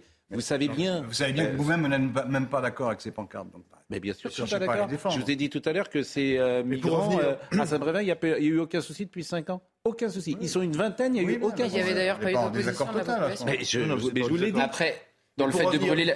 Dans le fait de brûler une maison et d'envoyer des courriers euh, anonymes pour menacer ce maire, il y a de la haine. Si ce n'est pas de la haine. Ça, évidemment. bien sûr. Mais, mais personne ne fait le lien entre euh, l'enquête est en cours pour savoir qui a brûlé cette maison. Oui, bah, vous voyez bien qui cible Raphaël Guzman. Non, mais attendez, on va prendre L'intervention de Raphaël Guzman qui consiste à dire la haine a progressé en Europe à partir de ce fait divers. Bien sûr que ce fait divers est une manifestation de haine. Ça ne se discute pas. Mm. Mais dire que ça, ce fait divers montre la progression de la haine en Europe, la progression de la haine en Europe, ça fait dix ans qu'elle le fait, qu'elle progresse. Et c'est pas à partir justement de ce fait. juste, juste un, dernier point sur la répartition, puisqu'on a parlé, on a parlé de, la répartition. La répartition, il y a aussi un élément. Pourquoi cette répartition se fait aussi vite et d'une manière autoritaire? Bah, C'est très simple. Il y a les JO, les JO en 2024. Mm. Ah bah oui. C'est-à-dire que surtout, enfin, tous les, gens que vous connaissez qui travaillent dans les préfectures autour de l'île de France vous le diront. C'est-à-dire que surtout, il faut en effet qu'il y ait de moins, d'immigrés, parce qu'il euh, ne faut surtout pas que dans la carte postale qu'on va envoyer, il y en ait trop. Donc hmm. c'est pour ça que cette répartition, elle se fait de plus en plus et de manière. Non, je dis parce qu'il ne faut pas dire en général de répartition. Ah, en général, oui. Je parle en général de répartition. C'est ce qu'il faut dire. Les JO de 2024, c'est une des raisons. Non, mais la question de l'amalgame, de l'instrumentalisation, on va dire, pour condamner le fond du débat par le biais d'une action, c'est exactement comme si on expliquait que l'opposition à la réforme des retraites poussait inévitablement à la casse. Personne n'aurait l'idée de faire ce lien-là. Or, c'est exactement celui qui est fait par certains euh, euh, à Saint-Brévin euh, depuis quelques jours. Et la deuxième chose où on peut voir évidemment une instrumentalisation, c'est que cet incendie date du 22 mars. Et tous les indignés de service se sont réveillés hier matin. Oui, parce qu'il a démissionné hier. Au moment de la démission du maire. Et je rappelle qu'il y a entre 900 et 1000 élus qui ont démissionné ces dernières années, hmm. notamment en raison des agressions physiques. Mais il y a les bonnes agressions et les mauvaises agressions dans l'espace médiatique. C'est ce que j'ai dit tout à l'heure. par tout le monde, arrêtez. Mais, non, mais oui, elles sont condamnées par tout le monde. Le président de la République a fait un tweet. Il y a les bonnes agressions et les mauvaises agressions. C'est que quand tu es agressé par la droite ou l'extrême droite, c'est une agression dans l'espace médiatique qui est plus retenue. Ils n'ont pas assez protesté pour lui. Personne n'a approuver les autres agressions. Non, bien sûr que personne ne les approuve, mais vous voyez qu'elles prennent pas la même place. Glucksmann le même. D'accord. Oui, bah exactement. c'est ça qui est important. C'est ça qui est intéressant. C'est pour ça que j'ai sorti Raphaël Glucksmann. C'est lié à la Hein démission. Mais enfin, ne soyez pas. Ah, il y en a qui démissionnent. Je ne vois pas à chaque fois. Ne, soyez, vous dire pas dupes, vous savez bien. Euh, si autrement, moi je vous renvoie à Marine Le Gud. hein. Très-. Ah bah, en, parlant de, en parlant de Marine Le Pen, Le journal Marine Le Gud, hein, le truc que vous en avez. parlant de Marine Le Pen, elle a sauvé les meubles de son groupe qui ne s'est pas levé pour applaudir le maire. Oui. Vous savez que le maire a été applaudi par Oui. l'hémicycle. Oui. Et Sauf, tout euh, l'hémicycle s'est levé pour applaudir le maire. Le- La question, c'était pas pour ou contre le centre Oui. d'accueil pour. euh, Ils n'ont pas été malins. Voilà, Non. ils ont fait une faute politique. Et d'ailleurs, hier, Jordan Bardella avait bien de la peine à le justifier auprès de Mais Laurence Ferrari. Elle n'était pas euh, dans l'hémicycle. Je n'ai pas la confirmation. Je sais pas si. Je, je pense qu'elle n'y était pas. Quand elle, quand elle est dans l'hémicycle, elle est suffisamment bonne politique elle pour ne pas faire d'erreur. Voilà. Et, et mais effectivement. Et elle a, ref- elle a fait un tweet le lendemain pour condamner euh, ce qui s'était Bon, passé. mais l'immigration, euh, la phrase de Sarkozy, Nicolas Sarkozy, l'immigration n'a pas commencé. Vous voyez ce qui se passe à La crise 20 migratoire n'a pas Oui, bien sûr. Moi, je pense que c'est une réalité. Vous allez voir un témoignage dans ce sujet de euh, Stéphanie Rouquet. Les jeunes gens qui vivent dans des situations compliquées, ils ont plutôt envie de vivre en Europe. Et euh, Ça, la crise. mi- Comment? Ça, c'est normal, on peut Oui, évidemment bien le sûr. comprendre. Mais vous allez voir ce sujet, il y a un jeune homme qui parle, qui dit Moi, je veux vivre besoin. ici. Je veux vivre ici. Vous allez voir ce qu'il dit. C'est un Guinéen. C'est très intéressant. Euh, Stéphanie Rouquet, voilà. Voyez ce sujet à Vintimille, dans le sud-est. À la gare de Vintimille, à 8 km de la frontière, tous les jours, des dizaines d'étrangers en situation irrégulière affluent pour monter dans un train et rejoindre la France. Aboubacar vient de la Côte d'Ivoire. En moins d'un mois, il a déjà tenté de passer à cinq reprises, mais à chaque fois, il a été intercepté par des policiers et ramené en Italie. Les policiers sont là, trop de contrôle, bon. Souvent c'est normal que le contrôle est bon. C'est trop fatigant, c'est pas trop facile. La majorité des migrants originaires d'Afrique francophone partagent le même désir, vivre en France. Yawara est guinéen. Il est arrivé à Vintimille il y a deux jours. Nous avons été colonisés par les Français. Donc normalement, ils ont le droit et le devoir de nous accueillir. Normalement, ils n'ont pas le droit de nous refouler. Ça, c'est ça, c'est normal, ça, c'est clair, c'est très clair. Et vous ressentez quoi quand les policiers vous ramènent en Italie? Bon, ça me fait très, très, très mal. Très mal. Très mal, au nom de Dieu. Très mal, franchement. Fatigant aussi. Très fatigant, très fatigant. Regardez là où nous sommes comme ça. On n'a pas l'endroit où dormir. En attendant leur prochaine tentative par train ou en empruntant des sentiers dangereux, ces exilés vivent dans des campements de fortune, sur la plage ou le long du fleuve. Euh, Yamara, il dit une chose vraiment qui doit tous nous interpeller. Euh, c'est vrai que la colonisation, globalement, a été une, une erreur pour les pays dans lesquels nous sommes allés. On peut tous être d'accord là-dessus. Nous avons cassé, par notre présence, un chemin culturel, intellectuel, historique de plein de nations. Et ce jeune homme, qu'est-ce qu'il dit? Vous nous avez colonisés et vous avez le devoir de nous euh, accueillir. Et ça, ça nous pose à nous euh, une, une vraie question que je trouve intéressante. Mais attendez, Mais j'ai- je- colonisé personne, il n'a jamais été colonisé. Mais- donc ça va, il faut passer à autre chose là Mais quand même au bout d'un J'entends, j'entends ce que vous dites, mais je, je- je pense contre moi-même, comme dit l'autre, ou je peux me Ah, mais faire l'avocat du diable. la non, mais c'est intéressant ce qu'il c'est. C'est-à-dire que ça nous revient comme un boomerang parce qu'on a aussi fait des erreurs. La France non, a fait des erreurs. Alors chose- qui, euh, qui aujourd'hui est comptable je vois- des erreurs que la France a faites La seule chose que je On droit vois dans son question. discours, c'est que pour le coup, si je comprends bien euh, qu'un jeune euh, dans, dans ces pays-là, dans les pays d'Afrique de l'Ouest notamment, parce qu'il y en a beaucoup qui arrivent, Oui. euh, en voyant les images, rêve de vivre en Europe plutôt que dans un pays où il dénonce en permanence la corruption, le fait que la vie politique n'avance pas, etc. Ça, je le comprends très bien. Là, je ne vois pas un discours personnel, mais le fruit d'une propagande. Oui, bien C'est sûr. tout. Mais vous avez Donc- raison. Donc c'est pas son C'est un homme de discours à lui temps. et son discours, son discours à lui pourrait être la vie beaucoup plus difficile, l'absence d'avenir, etc. Oui, Ça, et je le comprendrais très bien. Et la évidemment, C'est un jeune homme, c'est un jeune homme de son temps Oui, qui sauf effectivement que- nourrit des idées d'aujourd'hui. Sauf qu'on ne peut pas Non, mais il voir. répète on ne la- peut la- pas.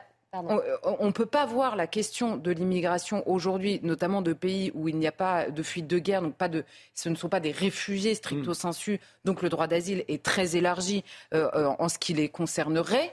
on va dire. Et on ne peut pas voir la question de l'immigration uniquement par le biais de la vie, elle apostrophe, de ces jeunes gens. Et les Français ont évidemment un mot à dire sur la question de l'accueil, la capacité d'accueil, les implications, qu'elles soient économiques, culturelles, tout ce que vous voulez. C'est évidemment eux qui, premièrement, peuvent dire qui ils veulent et sont capables d'accueillir dans le pays euh, qui est le leur. Et ça, on ne peut pas remonter euh, indéfiniment à la question de la colonisation. C'est fallacieux et malhonnête et injuste. Enfin, pas nier que ça joue. Oui. Non, mais c'est intéressant. Euh, ce qui est intéressant, c'est qu'il en appelle à la colonisation, alors que ce qu'il pourrait pointer du doigt, c'est plutôt le fait qu'on se présente comme extrêmement attractif, qu'on ne pose aucune limite, qu'on pense qu'économiquement, on a la possibilité de sauver la planète entière, et que, au final, évidemment, comme il y, a trop de personnes et qu'on n'arrive plus à être dans le modèle assimilationniste, pardon, euh, on finisse par se poser la question de les refouler. Ça, ça pourrait le mettre en colère. Ça pourrait le mettre en colère qu'on les drague, et qu'ensuite on dise non.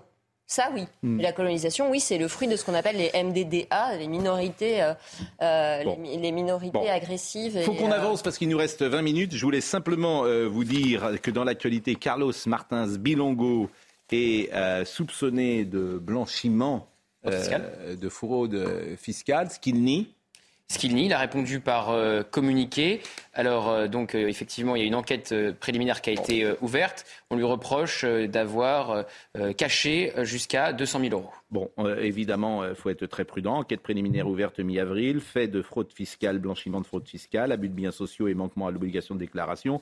On se souvient que c'était lui qui avait eu un, échange avec M. De Fournas, membre du Rassemblement national. Du coup, M. De Fournas, hier, a fait un petit tweet. Mon ami Carlos a pourtant toujours brillé par son honnêteté, y compris intellectuelle. Je ne peux pas croire un à ces accusations. À ces accusations. Mais évidemment, on sera prudent, puisque par définition, l'enquête ne fait que commencer. Il faut peut-être préciser que c'est une personne politiquement exposée et que vis-à-vis des personnes politiquement exposées, les banques ont une obligation de vigilance accrue hmm. et donc de faire un signalement à euh, un organisme qui s'appelle Tracfin.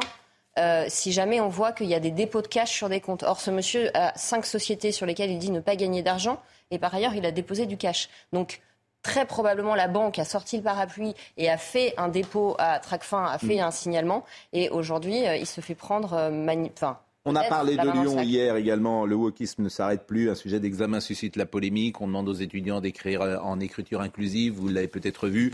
À chaque fois, j'interpelle Madame Retailleau, qui est ministre de l'Enseignement supérieur. Je, disais à Laurent que s'il n'a pas vu vraiment qu'il le revote parce que c'est dément. en écriture inclusive. Bon, voyez le sujet de Vincent Farandez. voyez le sujet de voyez, le, voyez le sujet de Vincent Farandez. Voici la copie de la discorde. Dans cet examen de droit de la famille à l'université Lyon 2, où il est question de couple non binaire, se cachent des mots en écriture inclusive. Un texte qui a quelque peu surpris les élèves. J'avais jamais vu ça. Donc euh, j'ai été très surprise quand je l'ai lu. Je m'attendais pas du tout à que ce soit écrit euh, comme ça. Je pensais que ça allait être écrit euh, enfin, classiquement, on va dire. là, c'est vrai que bah, ça empêche pas de comprendre, mais c'est vrai que c'était plutôt déstabilisant. Mais pour l'association étudiante Unilion, ancrée à droite, il s'agit là de propagande woke. Simplement, c'est une déconstruction de la langue française euh, et c'est absolument pas le lieu de l'enseignement. Euh, l'université doit être euh, un temple du savoir et non pas un instrument politique. Dans les consignes, il est bien inscrit que les étudiants peuvent répondre en français standard ou inclusif. Certains d'entre eux ne voient aucun inconvénient à cet examen. Un jour, on sera certainement des juristes ou avocats ou autre chose. Et dans notre profession, bah, vu qu'on va avec l'évolution de la société, je pense que c'est nécessaire d'apprendre ça. De son côté, l'université souligne que les épreuves relèvent de la liberté pédagogique des enseignants. Je vous assure, je l'ai le sujet de droit là. je l'ai sous les yeux. D'abord, c'est du charabia. Bon, bah, déjà, mais surtout, non, mais ça, devrait être une dissertation sur un cas de droit classique. Mm. Mais tu euh, utilises cela pour faire passer d'autres idées. Mm. Par exemple, tu dis Artie est une personne non binaire en mariage depuis 2018 avec une autre personne non binaire. Sûrement. Donc tu, tu écris, oui, mais ça vous fait rire, mais c'est l'université française. Bon, c'est vrai que ça, devrait poser problème à ces gens qui écrivent comme ça. Mais voilà, ça fait rire. Bon, alors, euh, et, ce qui est marrant également, nota bene, dans l'énoncé, euh, les mots présentant une marque de genre non binaire ou commun sont suivis lors de leur première occurrence d'un astérix. Voilà. Et votre réponse au cas pratique peut se faire en français standard ou inclusif. Ah oui, on a le droit de quand même d'écrire en français. Mais bien sûr. Mais tu te doutes bien que si tu écris en écriture inclusive, le correcteur dit Ah, ça c'est un bon élément. C'est un bon élément du parti. Non, Ce qui est vrai, c'est que la langue évolue, mais là, elle, évolue à l'envers. Mais c'est gros. Par en haut. Non, mais on rigole, mais. Du charabia. On va imposer une, une langue par en haut. Ça marche pas. Ouais, on rigole, mais c'est tragique parce qu'en plus, ça, au niveau cérébral, ça ralentit la pensée. C'est-à-dire que ça complexifie. on fait tellement d'efforts pour comprendre l'énoncé du sujet qu'on ne pense plus. Donc ça abrase un peu plus l'esprit critique des élèves, ce qui en droit euh, pose quand même particulièrement problème. Bon, vraiment, c'est, en fait, c'est. Bah, C'est l'entrisme idéologique dans le supérieur. Exactement, mais sur un cas, je veux dire, si tu faisais sociaux, si tu faisais histoire, bon, là, c'est un cas d'école de droit. Et tu fais. Euh, c'est la liberté pédagogique. Bon. Toutes les matières, c'est grave. Liberté pédagogique. Oui, oui bah, liberté pédagogique. Alors, je ne vais pas citer évidemment ces deux, professeurs de, de, Lyon, mais c'est du charabia. Euh, c'est vendredi. Euh, avant d'être avec euh, Jacques Vendroux, Clélie Mathias, les épidémies. exactement. Je voulais vous montrer simplement le premier, un des premiers extraits pour qu'on comprenne bien ce qu'est ce document. Et très bel extrait où vous parlez de votre enfant.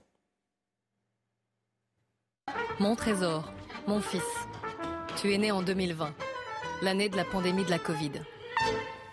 Pour certains, c'est la pire année possible.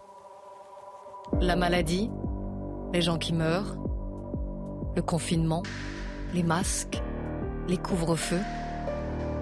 Le magazine Time en a même fait sa une. 2020, une année à oublier. Cette année, la tienne, la nôtre, barrée de rouge, mais insupportable. Alors je vais te montrer que c'est une chance d'avoir vu le jour en 2020. D'un mal naît souvent un bien. C'est la leçon de l'histoire de l'humanité. L'homme s'est toujours relevé des épidémies, il en est même sorti renforcé. Bon, le sujet est posé, alors peut-être des épidémies euh, jadis, mais le Covid... Et pas le Covid déjà, on a évolué et qu'est-ce qui est mieux depuis Ah, euh, mieux, je sais pas. Après, c'est justement aux générations futures euh, ah d'en faire. Là, c'est à peine, à peine trois ans. Mais, hmm. euh, mais on, est, on a déjà. On n'est pas la même société en 2023 Et vous trouvez que c'est mieux? Encore une fois, je ne porte aucun jugement. Ah si, vous dites d'un mal peut venir un bien. Non, je dis juste qu'on va essayer que, par exemple, la société, déjà on va, tout faire pour ne pas avoir, on va tout faire pour ne pas avoir d'autres épidémies de la sorte. On a quand même réactiver des réflexes pour certains, on en a trouvé, euh, on a trouvé d'autres choses aussi. les vaccins, l'ARN messager, peut-être que ça va nous permettre aussi de, guérir d'autres maladies, pas que d'autres virus. Le télétravail, bah, pourquoi pas Ça a permis de redessiner quand même un peu notre carte de France. Il y a des villes moyennes qui se sont trouvées euh, redynamisées. Ça, alors après, mieux, ça juge à une échelle de temps qui nous dépasse. Là, on mm. est à trois ans après. Mais par exemple, le choléra, ça a bougé les choses. Le choléra, ça a produit euh, Paris. Bah déjà. Haussmann. C'est-à-dire que s'il n'y a pas de choléra, il n'y a pas Haussmann, S'il n'y a pas les épidémies, et notamment le choléra, il n'y a pas Haussmann. Alors Haussmann, il est évidemment, il n'est pas là que pour euh, lutter contre les épidémies, mais c'est quand même le gros mouvement. Le gros mouvement haussmannien, euh, c'est aussi pour faire un Paris plus sain. D'ailleurs, euh, pas que Paris, ça a inspiré des villes dans le monde entier, que ce soit Londres, que ce soit Barcelone, que ce soit Chicago, parce qu'on se dit on peut plus vivre avec des petites ruelles, avec euh, euh, des ordures qui sont jetées comme ça, avec une, une promiscuité, une absence d'air, une absence de ventilation, une absence. il y a un autre exemple, alors où alors ça a changé peut-être négativement, c'est qu'on parle plus latin à cause. Alors ça, négatif ou positif, je ne sais pas. Mais euh, oui, notre on langue parle française. Plus à cause d'une épidémie, pourquoi? Parce qu'en fait, la... alors là, on, remonte au Moyen Âge. Hein. Mm. La peste a décimé à peu près tout le monde, et notamment les gens qui étaient au contact des malades. Qui étaient au contact des malades à cette époque? Les médecins, les prêtres, les médecins, les notaires, et ça veut dire quoi Des gens qui étaient instruits, l'élite à l'époque, et donc qui maniaient et qui parlaient le latin et qui le transmettaient. Il y a eu une très forte mortalité de ces, de ces personnes-là qui étaient au contact des malades, forcément, vu la contagiosité de la, de la peste. Ce qui fait qu'après, alors évidemment, c'est une échelle de temps, même là, on voit là, les la différence entre 2020 et 2023, c'est en trois ans à l'époque du Moyen Âge et de la peste, euh, l'échelle du temps, elle est, elle est, elle est rallongée, bien, sûr. Mais le latin, et c'est ce que disent les historiens, le latin a commencé à se perdre parce qu'il était moins transmis, parce que beaucoup, des, beaucoup de membres de l'élite qui parlaient le latin euh, est décédé. Du... C'est un documentaire inédit, 52 minutes. C'est à voir sur Planète Plus lundi euh, à 21h. Comment, euh, et Mike Canal après aussi, bien sûr. Exactement. c'est un petit garçon ou une petite fille que vous avez eu Un petit garçon. Il s'appelle comment Giulio. Giulio, il est né quand Il est né en février 2020, un mois, pile un mois avant le confinement. C'est terrible. C'est pour ça, c'est pour ça que je. Il a été déconfiné un mois avant le. C'est ça, c'est à peu près l'idée. Non, mais, mais ce film leur est dédié à lui, à sa génération. Je parle, on a eu hmm. des enfants en 2020, parce que justement, leur année de naissance est liée à cette eh pandémie pour toujours. C'est-à-dire que la grande histoire rejoint leur histoire personnelle. C'est vrai. Euh, et, ça, sera, ça sera lié à chaque fois qu'ils diront, qu'ils donneront leur année de naissance. Oui ils seront marqués du, du, mmh. saut de la Covid. Je crois par exemple qu'Alain Duhamel est, est né le, 18 juin 40, quelque chose comme ça. Je me demande s'il n'est pas né le, jour de... Mais il y a des dates comme ça qui marquent des générations, que ce soit justement 40, 45, que ce soit 68 aussi, on parle de génération. Jacques Vendroux est avec nous. Générique.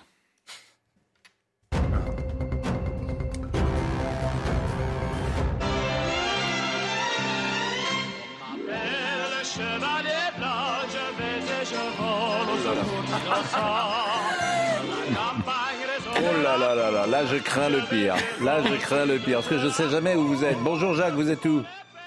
Alors je suis, bon Pascal, dans un milieu que vous connaissez parfaitement bien, le rap.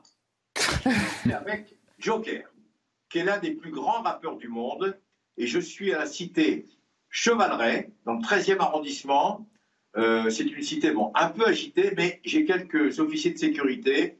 Isma, Chiche, Davidson, Shakiba, Dan. Joker est l'un des plus grands rappeurs du monde. Je tiens à vous dire, il est à ma gauche, vous voyez. Et il vient de sortir d'abord euh, un single magnifique qui s'appelle Melvin de Paris et une bande dessinée, Melvin de Paris aussi. C'est quelqu'un qui, par exemple, la bande dessinée est diffusée dans toutes les écoles, donc ça c'est important. Et puis, euh, il va sortir son jingle. D'ailleurs, vous allez avoir quelques extraits. Mais surtout, si je suis là, bon, c'est un peu chaud. Je reconnais que c'est un peu chaud. Je reconnais qu'on est bien protégé. Je reconnais surtout que, vous voyez, il y a mes amis, ils sont là. Et surtout, Joker, que vous voyez, Joker. Je suis avec Pascal Pro. C'est ça. Tu connais Pascal, Bah oui. Pascal. Joker oui. te connais. Mais, moi j'aime bien là, j'aime bien Aurel San, il y a plein de rappeurs que je peux aimer. Ah, ah ils ont, je les ai fait rire avec J'aime bien Bouba, euh, je veux dire, je connais, non mais j'imagine c'est c'est dans la culture française. Et, le, premier d'ailleurs qui est, c'est très intéressant les, les paroles des rappeurs, bien évidemment. Bon, vous voulez qu'on qu'on qu'on entende un extrait? Vous traversez des moments douloureux actuellement avec Nantes. Oui. J'ai retrouvé le maillot historique de Nantes. Regardez. C'est vrai. oui, j'ai bien compris que vous fassiez de la publicité en même temps sur euh, la, la, radio qui vous emploie. Ça m'a pas échappé. Écoutons euh, un extrait de, de musique. Ben voilà.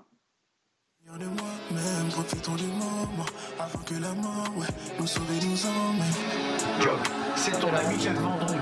Ton ami pour la vie jouons sérieusement sans se prendre au sérieux. C'est notre devise.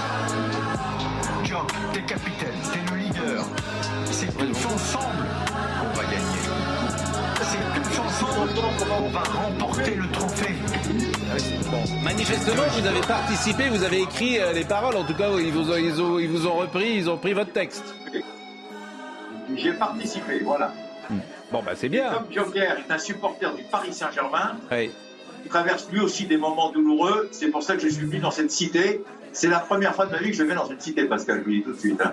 Euh, si vous voulez venir, vous pouvez. être très très bien accueilli. C'est comme ça qu'on est bien accueilli. Mais évidemment que je, j'espère que je serai bien accueilli. Pourquoi je ne serai pas bien accueilli? Ça me ferait très plaisir d'ailleurs de faire une émission en direct, pourquoi pas.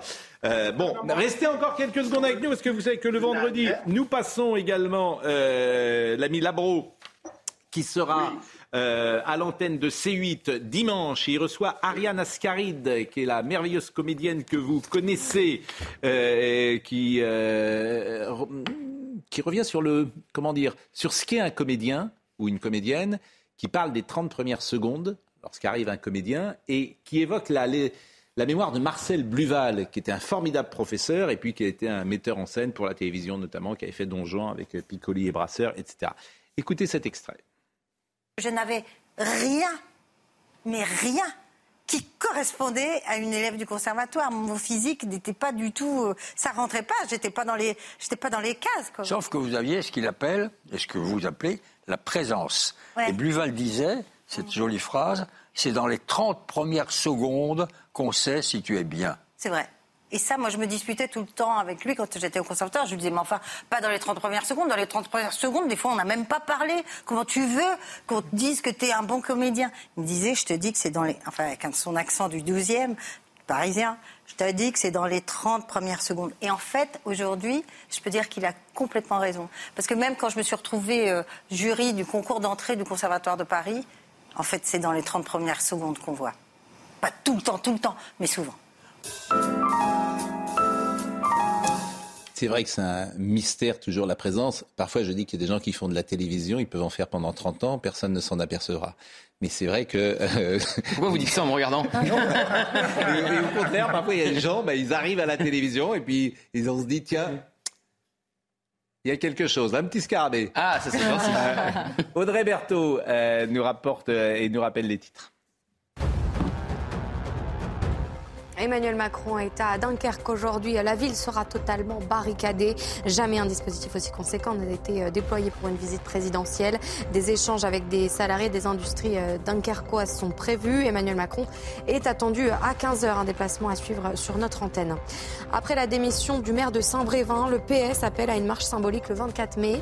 Une marche en soutien au maire. Yannick Morez a démissionné face aux menaces et aux pressions dont il a été victime.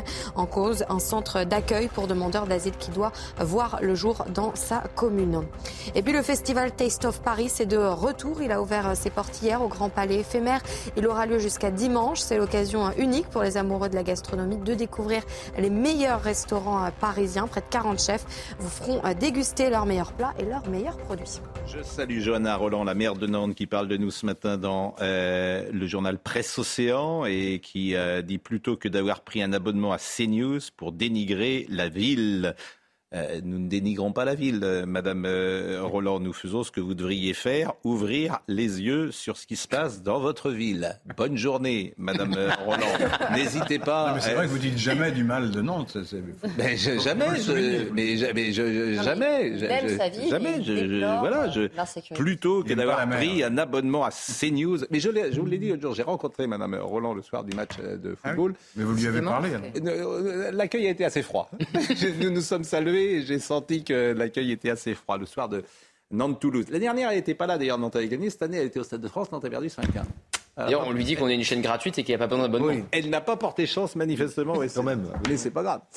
Euh, docteur Millot nous dit une chose. Vous faites du sport, vous? Non, vous faites rien. Un oh, petit peu. Je voudrais savoir la dernière fois que vous avez tapé dans un banc de football. Ou, hein? vous faites pas de sport. Vous n'êtes pas sportif. Si, si, je fais. vous faisiez quoi Un nouveau sport qui s'appelle padel. Vous connaissez ce truc-là ah Bah oui, bien sûr. C'est une chanson célèbre. Mais bien sûr. Mais c'est Cyril Hanouna qui a popularisé ce sport. C'est une chanson très célèbre. Euh, Mais je vous conseille de. Docteur Bio, vive le sport. Mais il y a aussi euh, tout l'aspect euh, psychique. Ah, donc un esprit sain dans un corps sain, c'est réel? Exactement. Ah ouais? En fait, quand tu pratiques une activité physique régulière, au bout d'un certain moment, alors il faut être un peu patient, hein, au bout de 10 minutes, donc il ne faut pas s'arrêter au bout de 5 minutes, au bout de 10 minutes, on va, notre cerveau va libérer des endorphines, des substances du bien-être, et certains comparent même ça à un antidépresseur. Hein. Certains font du, pratiquent une activité physique parce que ça leur fait du bien, mais ça leur fait réellement du bien. Ça leur procure le moral. Ça... Et ça peut même aller parfois jusqu'à une addiction une réelle addiction. Ah qu'on appelle la bigorexie. Ce sont des gens qui ont besoin deux fois, trois fois par jour, qui choisissent leurs vacances en fonction de l'endroit où ils pourront faire du sport, etc. Ça va être sympa pour la famille. Bref, euh, mais en tout cas, il faut en pratiquer régulièrement.